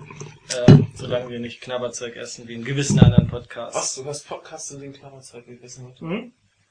Und dazu später mehr. Ja, wir machen irgendwann noch ein Podcast-Special. Über Podcasts, weil ähm, um unsere äh, Zuhörer, die wir bis dahin haben, direkt wieder die ähm, Audience Flow mäßig äh, Ja, weiterzuschicken. wir, wir werden ja einfach den Hörerkreis deutschlandweit an Podcasts erweitern. Mhm. Menschen, die nie einen Podcast gehört haben, Eben. werden es jetzt dank uns anfangen. Vielleicht auch nicht. Und Und dann schicken wir sie in die große, weite Welt, um bessere Podcasts kennenzulernen. So viel zum Plan. Also, wir haben dann den triumphalen Moment und äh, Gojira kehrt zurück ins Meer, Ja. wie es halt immer so in dem Film ist. Ja. Und äh, was mich gewundert hat, weil das ist ja noch vor der Küste direkt diese Autobahn, ja, alles blockiert ist und äh, da müssen ja auch ein, zwei Menschen sein, die das garantiert überleben, wenn Godzilla dann über sie drüber äh, geht ins Meer und was, ey, Schwachsinn. Aber ein, eins hätte ich gern noch gehabt. Ja. Weil sie, sie feiern ja dann Godzilla als den großen Retter. Ja, ja. Und ich hätte es gern noch gesehen, wenn er einfach so im Vorbeigehen noch so ein Hochhaus wegwatscht. Das wäre so lustig. das wäre großartig, ja. Das, Fickt euch. ja. Eben, oder einfach ein paar Menschen tot, äh, tot treten. Ja, das wäre so lustig. Kehrt ins Meer zurück und damit endet auch der Film mit diesem Blick aufs Meer. Oder? Äh, Das war, glaube ich, die letzte, ja. die letzte Sequenz, die man hat. Ja, ich meine schon. Naja. Aber es, es war auf jeden Fall sehr, sehr schön. Fanservice. Also, Fanservice auf jeden Fall. was ich noch neben dem Schluss, diesem Schlusskampf hervorheben will, ist wirklich die, die erste Szene, die mir sehr, sehr gut gefallen hat. Vom ganzen Dramaturgischen Mhm. her. Äh, die Spannung aufgebaut, was ist da jetzt Ja. passiert? Gojira. Ja. Also wir, wir haben es ja auch schon so ein bisschen angedeutet, irgendwie so Assoziationen mit ganz, ganz vielen anderen Filmen mhm. kam auf, aber eigentlich auch nur gute Filme. Ähm, ja, da möchte ich doch mal äh, zur Presseschau übergehen. Hier haben wir nämlich, ich habe drei Artikel, einmal von der Zeit, von der Welt und von Spon, obwohl man Spon natürlich nicht lesen soll. ähm, egal, fangen wir mit Spon an. Ja. Ähm, Godzilla ist nicht das Problem, sondern die Lösung. Ja, Mhm. finde ich auch einen ganz interessanten Punkt im Film, dass er wirklich als, als Retter dargestellt wird, Mhm. obwohl er im Grunde genauso viel vernichtet wie die anderen äh, beiden. Und äh, wird ja von, ähm, wie hieß der Name nochmal? Irgendein Sawa, der Professor, Serisawa. Sergi Sawa, ähm, äh, ja, als Rettung angedeutet wird. Mhm. Er sagt, überlasst das dem, ihr seid Ja. eigentlich machtlos, ähm, Godzilla wird's gut. Also er, er hat ja auch recht, die Menschen sind ja wirklich machtlos, die können Ja, gegen und die es wird leider, es kommt leider doch nicht dann so rüber, wie es rüberkommen soll. Und dann steht hier Godzilla auferstanden in den Ruinen Fukushimas. Ja, Oh. das finde ich etwas zu weitreichend. Ja. Ja, natürlich Atomkraft Japan, da ist schnell der Vergleich gezogen, aber das hat nicht so viel mit der, mit der eigentlichen Problematik der Sache zu tun und das, äh, Es, es bietet sich halt das gerade bietet sich an. Deswegen, sonst würde der Film, denke ich, auch äh, wahrscheinlich in, nur in Amerika spielen, wenn das Ja. nicht wäre. Hier, fast jede einzelne Szene lässt sich als Hommage an den König aller Monster lesen. Hier verspeist ein Rieseninsekt, äh, eines der Rieseninsekten einen ganzen Eisenbahnzug, so wie es Godzilla 1954 im Original getan hat. Stimmt. Und doch ist der Film frei von augenzwinkernder Nostalgie. Ja, Augenzwinkern. Augenzwinkernde Nostalgie. Ja, wie wollen die auch diesen Nostalgieeffekt äh, erzeugen, ohne Richtig. äh, das komplett den Japanern zu überlassen in ihren Mitteln? Also das ist, äh, naja. Was haben wir dann noch? Die wunderbare Pointe Godzilla, das Schreckbild ähm, einer auf entfesselter Atomenergie bauenden Gesellschaft wird hier zum Retter einer Welt, die immer noch auf Atomkraft baut, ähm, ja, die inzwischen in ihrem nuklearen Müll versinkt. Ja, da muss ich doch sagen, Gojira, der eigentliche Bösewicht der, dieses Films, Er hat ja ein, die- ein, die reaktionärer Bastard ja. ist das. Ja, er vernichtet die Atommüllvernichter. Also er ist, er ist quasi Mitglied der Atomlobby. Ja, ja. Aber er, er ist ja, also in den älteren Filmen gibt's ja auch oft, dass er sich irgendwie an Elektrizität dann quasi selber auflädt mhm. und äh, stärker wird. Also er ist da schon, glaube ich, selber scharf drauf, dass es weiter Atomkraftwerke gibt. Ja, die Mutus auch, ne? So ist es nicht. Ja, gut, die, die fressen halt- das ja quasi. Die fressen das. entsorgen ja den Müll, aber Godzilla will ja die Energie. Hier, als Endlager auf zwei Beinen rettet er die Menschheit nicht nur vor den Terrorinsekten, sondern sammelt auch sonst sämtlichen strahlenden Abfall ein. Er sammelt den Das ist doch Abfall ein. Quatsch. Das ist vollkommen ab. Er Haben Sie den Film Online. gesehen? Ja, Spiegel Online Spiegel ist. Online, so ein, Ich, ich, ich möchte jetzt mal ganz offiziell Spiegel Online ja. äh, kritisieren, bashen. Sag einfach, es ist scheiße und dann. Nee, äh, gerade gerade der Kommentarbereich ist äh, wirklich die Hölle des Internets. Viel schlimmer geht's nicht. Das ist noch schlimmer als Schlimmer YouTube-Kommentare. als oh, oh, hart. Aber sollten wir das nicht besser für die nächste, den nächsten ähm, ähm, ähm, Compendium-Podcast Ja, ja, aufheben, weil ich glaube, da haben wir mindestens 30, 40 Minuten Gespräch. ja. Ja, natürlich. Ja, und dann der Schluss, dass schweigen. endlich widerfährt dem Monster Gerechtigkeit. Godzilla ist ein guter. Aber der war schon sehr, sehr oft ein guter. Ja, ne? Also insofern ist das alles nichts Neues. Die haben wahrscheinlich auch nur den Emmerich gesehen. richtig, da hat wahrscheinlich auch wieder irgendwer äh, geschlafen im Film und die Alten nicht gesehen und äh, ja, Spiegel online kommen. So, was hier noch in der Welt äh, stand, ähm, auf eine Stunde früher oder später kommt es für Godzilla nicht an, weshalb er seinen neuen Film zur Hälfte fernbleibt wie eine launische Diva. Ja gut, da, da haben sie recht, das, das stimmt. Keiner weiß, wo er steckt und als er plötzlich auftaucht, hält sich auch darüber die Aufregung in Grenzen. ja, weil es ist auch immer die Sache, wie viel zeigt man von dem Vieh. Das war in. Emmerich Godzilla immer so, oh, man zeigt, man sieht mal so das Also Bein grund grundsätzlich finde ich ja diese Mentalität, gerade was, was so Horrorfilme und so angeht, dass man einfach äh, das, das Böse nicht so richtig zeigt und sich das fürs Ende aufschaut, finde ich eigentlich gut, aber das ist halt kein Horrorfilm. Ich hätte halt Ja. schon, da steht groß Ja, Gegodzilla ja, drauf und das Monster ist auf dem Plakat. Und das hat man dann nachher auch gesehen. Ich hätte ihn gern mehr gesehen. Ja, es wurde nicht dadurch verdeckt, dass man versucht hat, dieses Horrorgefühl zu, zu entwickeln, sondern dass man immer wieder auf diesen schwachsinnigen Protagonisten umgeswitcht hat. Ja. Und dann hier, dann die Aufregung hält sich darüber in Grenzen, dass er auftaucht, ne? Mhm. Und dann, ach, Godzilla nun wieder, dass er bloß nicht alles kaputt macht. das ist schon ein bisschen, ja, Ja. großartig. Mm. Ja, und dann noch ein ähm, Artikel aus der Zeit, der natürlich den anderen weit überlegen ist, was alles angeht. Äh, Weltspringerblatt spannend, braucht man auch nicht drüber zu reden. ähm, äh, der Artikel heißt Angriff der Monstermotte, ein paar ähm, Auszüge daraus. Aber wa- warum die Motte? Sie bezeichnen das Vieh als Motte, aber Das- es hat nichts Insektenartiges, außer vielleicht diese Ja, es, vier es, sieht, Beine. es sieht schon ein bisschen aus wie diese eine Motte mit den Eier. Flügeln und den Beinen, aber das Ja, ist, aber- also Insekt schon, aber Motte? Mosra ist eine Motte. ja, eben, eben. Eine sehr hübsche Motte. Eine Also, niedliche Motte. Sehr, sehr Mosra. niedlich. Ja, Mossra hat auch gefehlt. Ja. Ähm, also, es kommt der Punkt, an dem man denkt, die Augen fallen einem aus dem Kopf. So oft muss man sie verdrehen. Hm, so oft musste ich sie gar nicht verdrehen. Nee. Ich musste sie eher bei der Kinowerbung verdrehen, die ja überträglich war. Ich, Ähm, ich dachte echt, du, du bringst dich um. Ja, war kurz davor. Gott sei Dank keine ähm, Klingen in der Nähe. So, äh, hier verschwendet der Regisseur sein Talent für krude Propaganda. Und jetzt, Okay. das, das ist ganz interessant, die Zeit bringt mal wieder ihren ähm, ja, äh, intellektuellen Duktus an den Mann und äh, deutet das Ganze.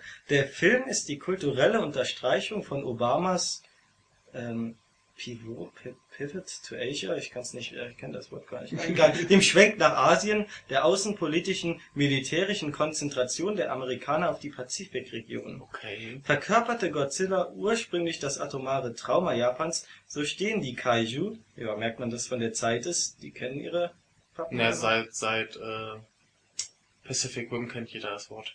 Ja, Ja. außer, Da- da wurden außer die die- Reaktion, Re Redaktion von Sporn. Ja, nee, äh, in, in Pacific Ja. Rim wurden die Monster auch tatsächlich Kaiju genannt. Ernsthaft? Ja. Wahnsinn. Hast du den nicht gesehen? Ich habe ihn nicht gesehen. Oh, das müssen wir irgendwann noch Ernsthaft? Ich dachte, das wäre vollkommener Trash. Nee, der, der ist äh, super. Okay. Also, so stehen die Kaiju, die riesigen Monster 2014 noch immer für aktuelle Gefahren, und zwar für diejenige, die am größten scheint. Asien, so wird es dem amerikanischen Publikum jedenfalls in den Kopf eingehämmert.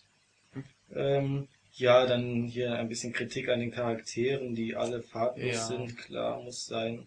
Ähm, ja, ähm, diese Monster greifen Hawaii an und wollen es aus der Luft zerstören. Pearl Harbor 2.0 wird's genannt. Also das ist dann auch wieder, was soll das? Das, da, da interpretiert man, glaube ich, auch Ja. ein bisschen zu viel rein. Ich meine, Hawaii ja, bietet ja. sich halt an, wenn man von Ja. Japan nach Amerika will. ja, ja, eben. Also, Und dann hier im finalen Kampf in, in San Francisco äh, hat selbst 9 9-11 seinen Auftritt. Godzilla wird unter einem zusammenstürzenden Hochhaus begraben. In einem pathetischen Bogen sinkt die Riesenechse da nieder und schließt vor Ford in voller Kampfmontur die Augen. Also Ford ist der eigentliche Ja. Name äh, von Kick-Ass. äh, ja, finde ich auch ein bisschen arm. Ja, Weil das, das war jetzt eigentlich nur Spannungsszene. Godzilla ist raus aus dem Kampf, weil er unter einem Haus liegt und Ja. äh, Kick-Ass wird von dem Motor angegriffen. Das soll ja nur, einfach nur noch mal ein bisschen hier, wenn man ein bisschen Spannung Es machen. ist interessant, was man, man, es ist eine sehr seltsame Sympathie, die man für Godzilla entwickelt. Ja. Also man ist dann wirklich doch etwas, also ich war berührter über sein äh, da niederfallen, äh, hat mich mehr bewegt als hier der Tod von Man, ähm, man war Bryan sich ja auch Cranston. na, nach dem eigentlichen Kampf war man sich ja nicht sicher, ob er jetzt tot ist Eben, oder einfach eben. nur ein Nickerchen macht. Ja, Aber ähm, aber musste natürlich wieder Deus Ex Machina spielen.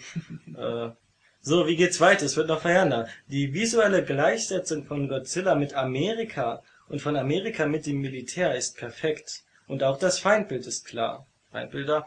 Ähm, das böse Mo Monster wird durch chinesische Torbögen hindurch gefilmt. Über Straßen gespannte rote Lampions hängen im Bild, dazu ragen viele chinesische Schriftzeichen und Drachen in die Szenerie. Zu guter Letzt legt das Monster seine Eier in Chinatown, die Analogie ist vollendet. Ja, Mhm. da geht man sehr, sehr in den Deutungsbereich. Wir Ja. haben letztens über Feindbilder gesprochen und uns gefragt, wann die Russen abgelöst wurden durch die Chinesen als Feindbild. Ähm, es ist nun mal so, als dieser Monsterkampf losgeht, ähm, sieht man diese beiden Drachen und im Hintergrund die beiden äh, Mutos. Und das ist optisch sehr schön. Wie weit man das jetzt deuten soll, kann, muss. Nachher sieht dann man auch diesen zerstörten Drachenkopf, wo dann so rangezoomt wird. Ja. Und man, ich wusste zuerst nicht, was ist das jetzt? Ich, wird da ich, dachte, ich dachte vielmehr, das wäre jetzt eine Anspielung auf hier den, den äh, King Ghidorah.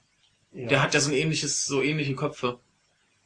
Dachte ich, das geht viel mehr darauf als noch, noch so eine Godzilla-Anspielung, als jetzt hier irgendwie China. mit China. Also ich meine, dass die, die jetzt die Eier in, in Chinatown legen, fand, dachte ich so, ja, okay, da dachte wieder hier einer ist halt Asien, Asien ist eh alles das gleiche und dann machen Ja. wir es eben in Chinatown. Äh, Japan-Town gibt's halt nicht. Ja, doch, gibt's irgendwo in, ich Gibt's Südamerika. Ja, aber jetzt Äh, nicht in, in, macht man ja, halt ja, in. Chinatown. Ist ja eh alles eine Suppe. Dann freuen sich noch die Chinesen, dass nicht nur Japan irgendwie dazu äh, im, im, im Film. Also ich weiß nicht, das finde ich alles ein bisschen überinterpretiert, Ja. aber Es, es wäre schon sehr verschwörungstheoretisch, wenn man denkt, hm, bei der Produktion eines Films, da sitzen so drei, vier Herren äh, im Hintergrund und sagen, nee, nee, ändert das in Chinese um, weil Ja. damit dieses unterschwellige Feindbild gefüttert Nee, wird. Ich nee. weiß es nicht. also genau. im Moment ist ja auch ich generell. einfach bildlich, hat's gepasst. Drachen, Richtig, Drachen richtig. halt, ne? Nee, äh, ich, ich habe auch im Moment eher den Eindruck, dass gerade Hollywood eher drauf aus ist, sich mit China ein bisschen gut zu stellen. Mhm. weil das hast du ja bei ganz vielen Filmen, dass einfach auch zusätzliche Szenen extra für China gedreht werden und so weiter Ja. und so weiter. Dass man da einfach besser in den Markt reinkommt, von daher besser jetzt Quatsch, da irgendwie Feindbilder zu füttern. Was ich da, äh, da halt schon reinrechnen wollte, ist, dass ja auch im, im Abspann hast einen ganzen Block äh, mit Militärmenschen Ja. und so weiter, wo sie sich bedanken. Natürlich wird das Militär dann zusehen, dass sie gut dargestellt Ja, werden. ja. Aber das ist jetzt das Einzige, was ich da irgendwie reinrechnen würde. Den Rest finde ich ein bisschen zu weit gegriffen. Also kann man so sehen. Also es wird jetzt noch, ähm, hier die, die Schlussfolgerung aus dieser Deutung ist, äh, gerettet werden die USA übrigens am Ende durch die Sprengung des gesamten chinesischen Viertels und durch, Hä? Gott, ja, das ganze chinesische Viertel wird doch gar nicht gesprengt. äh, diese eine Bombe geht ja halb hoch, aber nicht richtig hoch. Wie war das? Ich habe das gar nicht richtig verstanden. Nee, nee, nee, Da nee. Äh, explodiert auf jeden Fall irgendwas. ja, da, du, da war das Loch mit den Eiern drin. Genau, und Und da äh, Kick-Ass kommt raus Ja? Und da ist ein Tanklaster. Und der macht das, das das das. Ventil von Ja. diesem Tanklaster kaputt, dass der halt ausläuft da rein und dann explodiert das halt ein bisschen. Mhm. Aber mit so einem Tanklaster kannst du da dann, glaube ich, auch nicht Ja. halb Chinatown irgendwie ja. sprengen. Nee, das, das, ist dann auch ein bisschen. das ist schon wieder hier übertrieben. Das Also, ist immer das Problem, wenn man ne, die Deutung und dann versucht man Ja, das tatsächliche. das- das ist schon ein bisschen an den Haaren herbeigezogen. Ja, ja. Und hier und durch Godzilla, der sich nach getaner Arbeit Obamas Vorbild folgend dem Meer zuwendet. Punkt. Die letzte Einstellung zeigt dem Publikum den Pazifik. The next frontier. Also natürlich. dieses Frontier-Denken, so jetzt erobern wir, wir ziehen weiter nach Ja. und erobern China. Also wir, wir stellen fest, äh, Godzilla Ja. kam schon immer aus dem Meer. Und da geht er auch immer wieder hin Genauso wie zurück. Obama, er kam auch aus dem Meer. Godzilla, war äh, ja, Obama, wurde. ja. Es ist alles dasselbe. Äh, Wenn man hinguckt, sieht man auch hinten an Obamas Rücken diese leuchtenden Kristalle. Ja, das ist Obama. Obama! Fantastisch.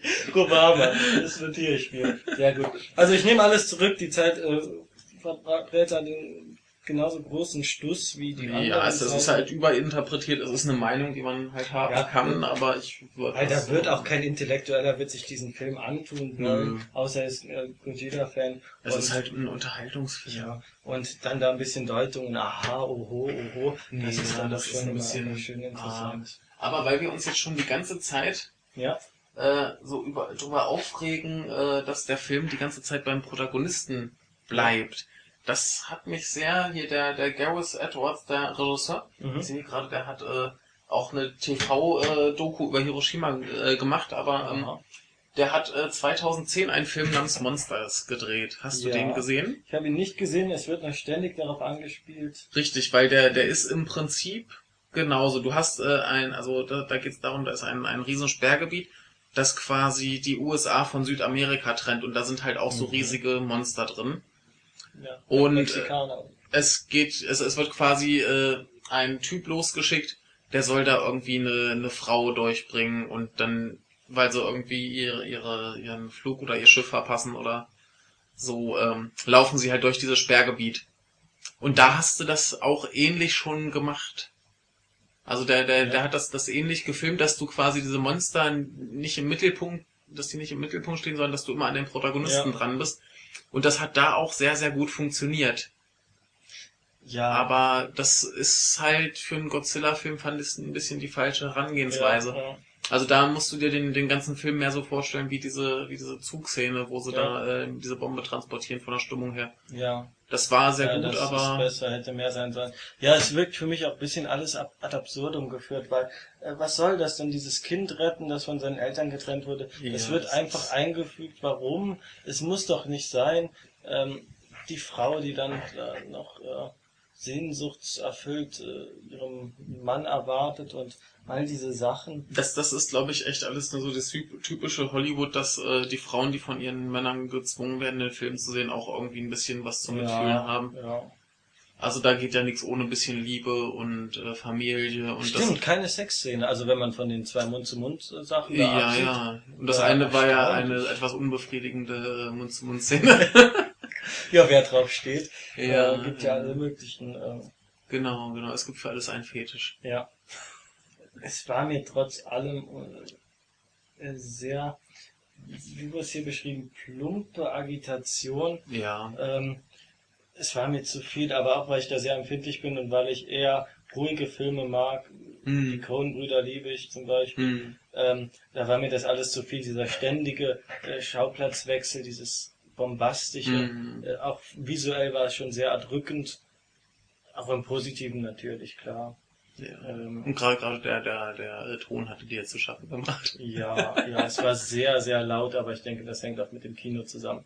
Ähm, Aber 3D, wir haben den Film 3D gesehen. Was sagst du zu 3D? Ich habe nach einer Zeit vergessen, dass ich die Brille überhaupt Ich, ich wollte gerade sagen, es war eigentlich ziemlich überflüssig. Ja. Also es hat mich nicht gestört und äh, es, es war jetzt auch kein Film, wo du die ganze Zeit sehr, sehr hektische, schnelle Action-Szenen hattest, was ich auch sehr, sehr gut fand. Stimmt, stimmt. Ja. Also es war alles relativ äh, ruhig und langsam gefilmt. Also selbst die größten Zerstörungsszenen, da war alles äh, wunderschön zu erkennen und äh, es war nicht so dieses Transformers-Hickhack, ja, ja. was ich, was ich wirklich hasse, wie, wie die Pest. Und ähm, insofern, also dass das 3D braucht keiner. Es hat nicht gestört. Es, Ja. ich, ich mag's halt prinzipiell. Also ich schaue mir gern 3D-Filme an, aber im Prinzip hat's keinen Mehrwert gebracht. Nee, ja. Also das Und ist es war halt teurer.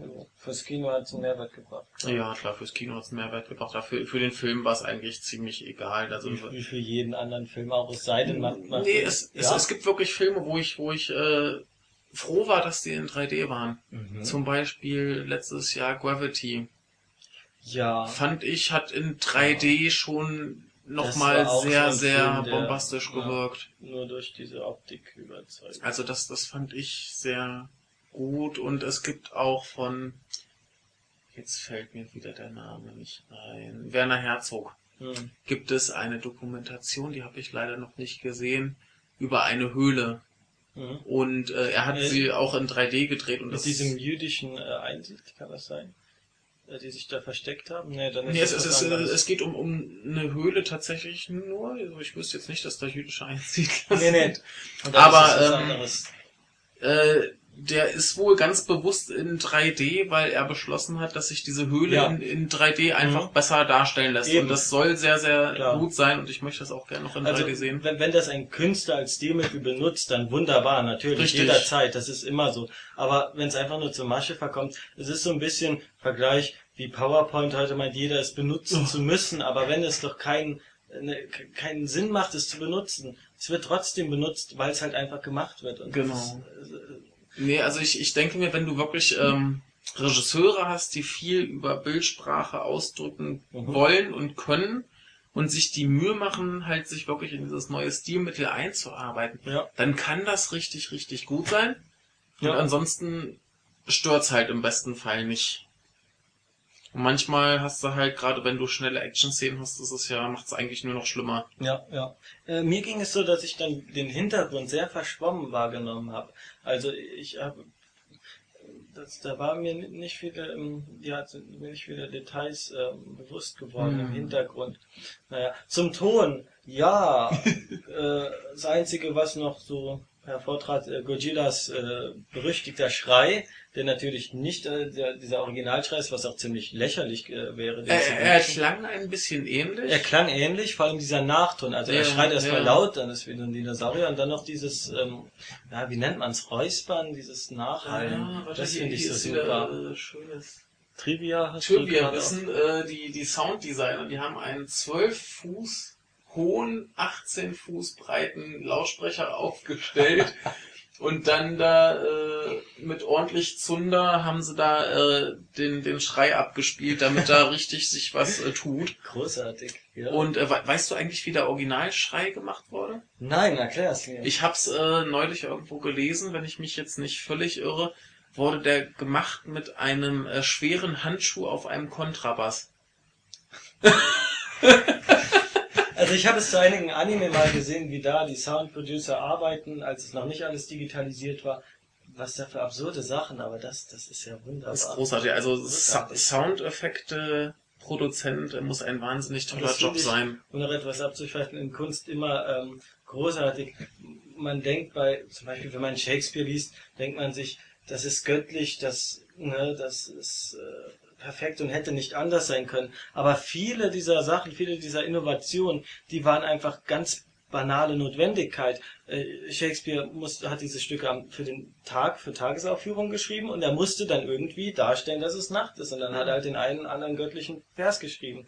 Es ist alles ähm, viel aus Notwendigkeit entstanden. Und wenn man sich bedenkt, damals, als die ersten Godzilla-Filme herauskamen und es eben nicht diese Computergrafiken gab, die es heute gab, man musste sich irgendwie behelfen. Und da merkt man das wirklich das Genie dieser Regisseure darin. Also, Ja, das das Ding war beim allerersten Film. Hatte man ja, also das war glaube ich damals auch tatsächlich der teuerste Film, der in Japan produziert wurde bis Mhm. dahin. Und man hatte erst überlegt, äh, den mit Stop Motion zu machen. Mhm. Aber das wäre wohl zu teuer geworden. Also Ja, haben sie ja. halt diesen Menschen in den Gummianzug gesteckt. Ich glaube, der hat damals 90 Kilo gewogen. und muss unglaublich heiß gewesen sein. Wahnsinn. Das ist Wahnsinn. unvorstellbar. Ja, das gab es Ähm, bei Monty Python ja auch schon. ja, Sinn des Lebens. ja, ja, großartige Szene. Ähm, nee, aber da musste man halt sehen, wie man es macht. Ja. Und ich, ich finde also gerade die, die alten Filme, äh, dass das funktioniert auch heute noch. Ich habe mir halt jetzt extra als Vorbereitung hier noch Mhm. zwei Stück gekauft. Ja, ja. Und äh, da kann ich ja mal kurz was zu sagen. Das ist einmal äh, bei uns äh, mit dem wunderbaren Titel Frankensteins Monster im Kampf gegen Ghidorah. Der ist äh, von 1964. 64, so früh haben sie schon. Ne, der, der erste ist äh, von 54. 54, genau, sieben Jahre. Nee, ne, Quatsch. Oder was? Neun Jahre. 53? Ich hab was von sieben Nee, Jahren nach nee, äh, nee, nee ähm, äh, vor 60 Jahren, genau, 54. 54. Also jetzt, 49, jetzt der neue kam natürlich zum Ja. 60-jährigen Geburtstag. Aha, Und ja. äh, bei dem war es erstmal so, der, der ist auf jeden Fall schon sehr, sehr kindgerecht. Und es geht quasi darum, ähm, Godzilla und äh, Rodan tauchen auf. Rodan hatte, äh, ich glaube, zwei oder drei Jahre nach äh, dem ersten Godzilla hatte er seinen eigenen Film. Es ist quasi so ein Flugsaurier, der ein bisschen Ah. dümmlich aussieht. Okay. Und ähm, die treffen sich und prügeln sich. Und dann ist aber das Problem, da kommt äh, King Ghidorah, falls den einer nicht kennt, das ist äh, dieser goldene dreiköpfige Drache. Und äh, der ist natürlich schon äh, groß und gefährlich, aber die beiden haben da keinen Bock drauf, die prügeln sich. Und dann kommt äh, Mothra, allerdings noch als äh, quasi so als Raupe, hier unten kannst du sie sehen. Ach, herrlich, mein Liebling. Ja. Und ähm, diskutiert erstmal mit den beiden. Da gibt's wirklich eine Szene, die dauert bestimmt fünf Minuten, wo die Biester einfach diskutieren. Also die sprechen nicht wirklich. Äh, Mosra hat ja immer so zwei, zwei zwergenhafte Zwillinge Ja, dabei. die sind auch dabei. Und die, die, über, die übersetzen diesen Dialog zwischen Mosra, Ah. äh, Rodan und Godzilla. Und das ist total albern. Und ähm, letztendlich überzeugt dann äh, Mosra die beiden, dass sie halt gegen King Ghidorah kämpfen. Und äh, da, da gibt's dann erst so dass das tolle Argument von, von Godzilla und Rodan, so von wegen, ja, wieso soll man den Menschen helfen, die ärgern uns immer nur. Großartig. es ist fantastisch. Und dann gibt's da halt den, den Monsterkampf. Und da halten sich auch tatsächlich die Menschen relativ raus. Mhm. Aber der, der ganze Film ist halt total auf äh, Slapstick gemacht. Also auch wenn, wenn Godzilla und Rodan kämpfen, sie schießen sich da Steine an den Kopf und gucken blöde und äh, Rodan schubsen sich. An Wotan. Wotan. Es ist ja jedenfalls äh, ein, ein Komm. ganz, ganz großartiger Film. Da sind auch, äh, da, da ist auch ein Making-of tatsächlich drauf mit so, so Schwarz-Weiß-Stummfilm-Szenen vom Ah. Dreh. Das sieht äh, großartig aus. Also Muss ich mir noch Ich bin anschauen. nicht so Kaiju beflissen. Äh, King Ghidorah, kommt der nicht sogar aus Mosra? Ich weiß es Ich weiß, dass er einer gar der. Gegner in Mosra war, aber ich glaube, das ist sogar sein Erzfeind, sowas. Das, äh, also der, der taucht auf jeden Fall öfter in den Godzilla-Filmen auf. Aber ich weiß es jetzt gar nicht, ob der auch bei Mosra der äh, ganz böse war. Das Hm. müsste ich tatsächlich auch selber noch mal recherchieren. Die, hat hatte ich Film so- äh, diese Kinder entführt in so einer Ja. Parallelwelt, was auch Okay. immer. Kokon.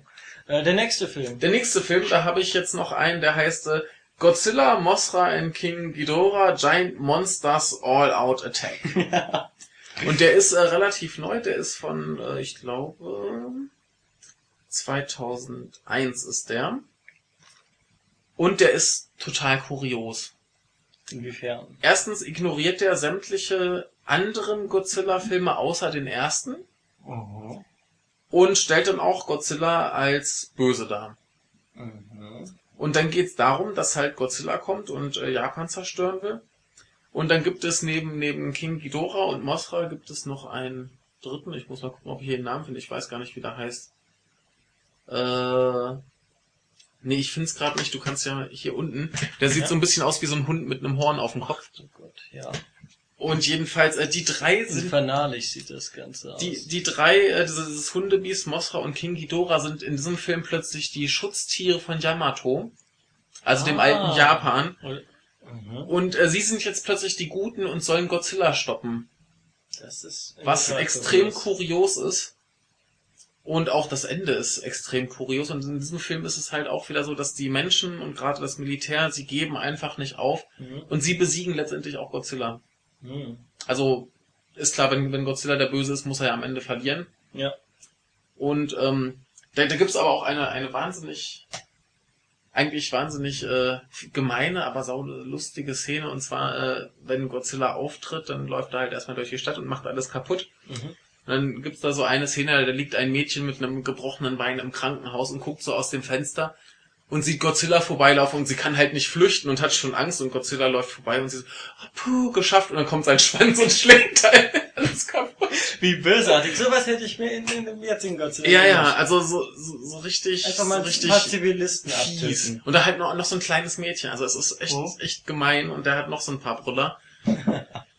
und äh, der ist äh, schon sehr, sehr hart. Aber das ist ja, glaube ich, dann von dieser, also der ist nach 2000, das müsste ein Teil von, Oh. der, von dem Millennium Godzilla sein, Mhm. wo sie dann, glaube ich, äh, mehrfach quasi die Geschichte neu gestartet, also mehrfach Reboot gemacht haben, immer auf den ersten Teil zurück. Sprich, was hier passiert ist, ist dann für den nächsten, glaube ich, auch schon wieder irrelevant. Das war irgendwie eine ganz komische Phase.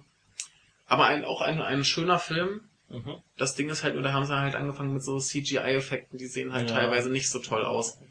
Also, die stecken immer noch in Eine Kostümen, Frage, das hatte ich jetzt vergessen. Der vorige Film, was hat der mit Frankenstein? Das, das hat überhaupt nichts mit Frankenstein zu tun. Das war einfach nur die ganz alten Filme. Das kam bei uns mit dem Titel Frankensteins Ach, Monster, Gott. einfach weil sich dann besser verkauft. Ach du Gott, das ist aber so absurd, da ein random Frankenstein. Ja. Oh Gott, oh Gott. Das ist halt, überlege, wenn da in, Ja. in 50ern ein Film kommt, da zieht das vielleicht noch drei Leute Japaner, mehr. Ja, das, Das muss halt irgendwie auf was, was getrimmt werden, was man bei uns versteht. Und Frankenstein versteht man bei uns. Ja, großartige Sache. Wird im Film nicht einmal erwähnt, da spricht keiner von Frankenstein. super. Beste Filmtitel. Das ja, ist, äh, ja, aber ist, er taucht tatsächlich öfter in, in alten Godzilla-Filmen auf, der Frankenstein. Also, Ernsthaft? Ja, ja, da gibt's mehrere, glaube ich. ja, aber wie soll das vonstatten gehen? Er ist doch viel kleiner und viel. Es sind halt, äh, nee, nee, Fra- Frankenstein ist ja der, der Doktor. Der hat einfach wieder Monster gemacht oder sowas. Ach, der hat jetzt ein anderes Monster gemacht. der hat Ja, jetzt ja. einen an, stell dir einfach Ja, vor, der hat ein Victor anderes Frankenstein, ja, ja. klar. Ah, ich dachte schon, da taucht sein Monster auf. Nee, so das- das wird ein- geplättet. Das einzige, was dann sonst, was man sonst kennt, was in den alten Filmen auftaucht, ist ja King Kong. Hm. Ach, ja, ja, ja. Und dann Soll ja auch Inspiration Es, es gibt sein. auch irgendwann noch einen wunderbaren Film, da äh, haben sie quasi einen Wettbewerb gemacht, wo Kinder ein Monster designen konnten. Mhm. Und dann haben sie eins übernommen, das sieht so ein bisschen aus wie der typische hier so Sentai Superheld. Ist halt ein Riesenroboter. Mhm. Und der hieß dann bei uns auch, glaube ich, Frankenstein. Also, es ist total bizarr, warum sie das jetzt machen. Wir wird drei Leute mehr ins Kino ziehen. Damals Mhm. zumindest. Aber es stört ja jetzt auch Stört nicht. Also, es tut ja keinem was. Ja, damit haben wir eigentlich unseren größten äh, ja, Ja. Informationsanteil abgedeckt. Ja. Hast du noch was? Ich hätte noch Hab was noch für, für den Schluss. Hm, Ich überlege gerade, nee, im Prinzip nicht. So die ganzen äh, Bezüge zu anderen Filmen haben wir, glaube ich, soweit durch. Mhm. Und schwafeln können wir im regulären Kompendium. Das ist Ja, auch das äh, klar. kommt Ähm, auch. Wir hatten vorher ein paar etwas äh, teilweise sehr abstruse Deutungen. Die ursprüngliche Idee oder Deutung, du darfst mich jederzeit korrigieren, hinter ähm, Gojira war es, dem gesichtslosen Schrecken ein Gesicht zu geben. Das ist mit Atomkraft ähm, auch immer das Problem. Du spürst es nicht, du riechst es nicht, es hat keine Form, du kannst auch keinen Hass und keinen Wut dagegen ähm, empfinden. Ähm, man könnte vielleicht Verantwortliche in der Politik und so weiter ähm, da äh, zu den Bösen erklären. Aber das ist, denke ich, auch ein, ein sehr ja, großer Nutzen dieser Gojira-Figur, dass er diesem Schrecken und dieser Vernichtung und ähm, dieser eigentlich größten Katastrophe des modernen Japans äh, ein Gesicht gibt. Und er ist ja nicht der pure böse Feind, es, es, hängt, es hängt vom Film zu Film ab. Ähm, hier in diesem neuen Fall war er der Gute, aber man hat immer ein gewiss, eine gewisse Sympathie zu ihm, was ganz interessant ist. Man hat eine Sympathie zu diesem Monstrum, ähm, das äh, ja die Heimat vernichtet oder rettet, je, Mhm. nach, je nachdem.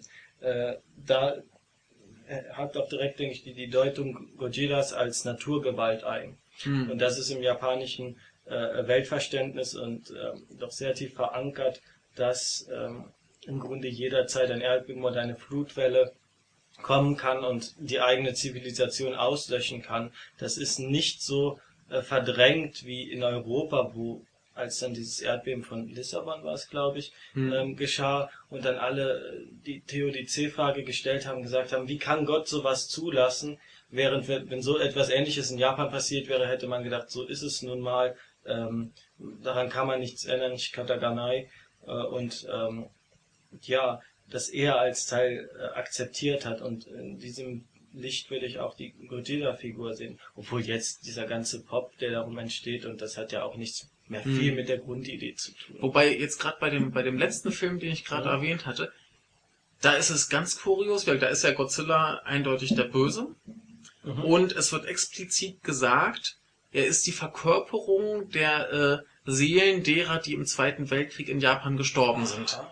Das wird explizit gesagt, was ich sehr sehr merkwürdig fand. Seelen. Aber wieso soll er dann das äh, japanische Land vernichten? Das wollen? weiß ich auch nicht. Das hat sich für mich nicht erschlossen. Seltsam. Also ich habe den jetzt hier nur auf äh, Deutsch geguckt. Vielleicht ist das im, im Original noch mal ein bisschen Ja. äh, verständlicher. So Aber ich, ich fand das total merkwürdig. Ja. Dass es da heißt, der ist irgendwie die Verkörperung dieser Seelen, die da gestorben sind. Seltsam. Ganz, ganz kurios. Da waren sowieso in der Übersetzung auch ein, zwei Sätze drin, wo ich mich dann im Nachhinein gefragt habe, haben sie das jetzt wirklich gesagt? Ich war nur zu faul zum, zum Zurückspulen und das zu Ja, überprüfen. ja, ja. Also kann auch sein, dass da einfach die, die Übersetzung sehr, sehr merkwürdig ist. Mhm. Aber das äh, hat mich schon, schon ein bisschen irritiert, dass sie da so explizit sagen und dem äh, halt so äh, dieses Dasein geben.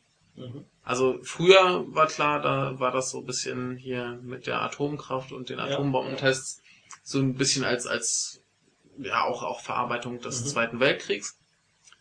Aber dass die das dann so komisch und explizit dann nochmal ausführen, hat mich doch ein bisschen verwirrt. Ja, seltsam. Ja.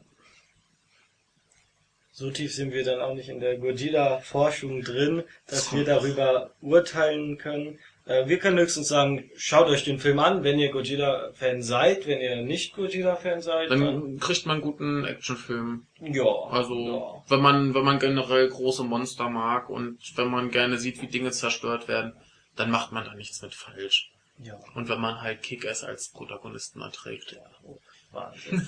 also bevor wir jetzt noch weiter ins äh, Schwafeln geraten, wir haben sowieso schon viel zu viel geschwafelt Ja, bedanken wir uns für die Aufmerksamkeit. Ja. Und dann sehen wir uns bei der nächsten Filmkritik. Nein, wir sehen uns nicht. Also wir beide schon, aber die Hörer sehen uns nicht. Sie sehen uns nicht. Sie hören uns. Sie hören nicht. uns. Wir hören uns wieder. Wir hören uns wieder bei der nächsten Filmkritik des Kompendiums des Unbehagens. Ja, wunderbar. Vielen Dank. äh, Bis zum nächsten Mal. Gute Nacht.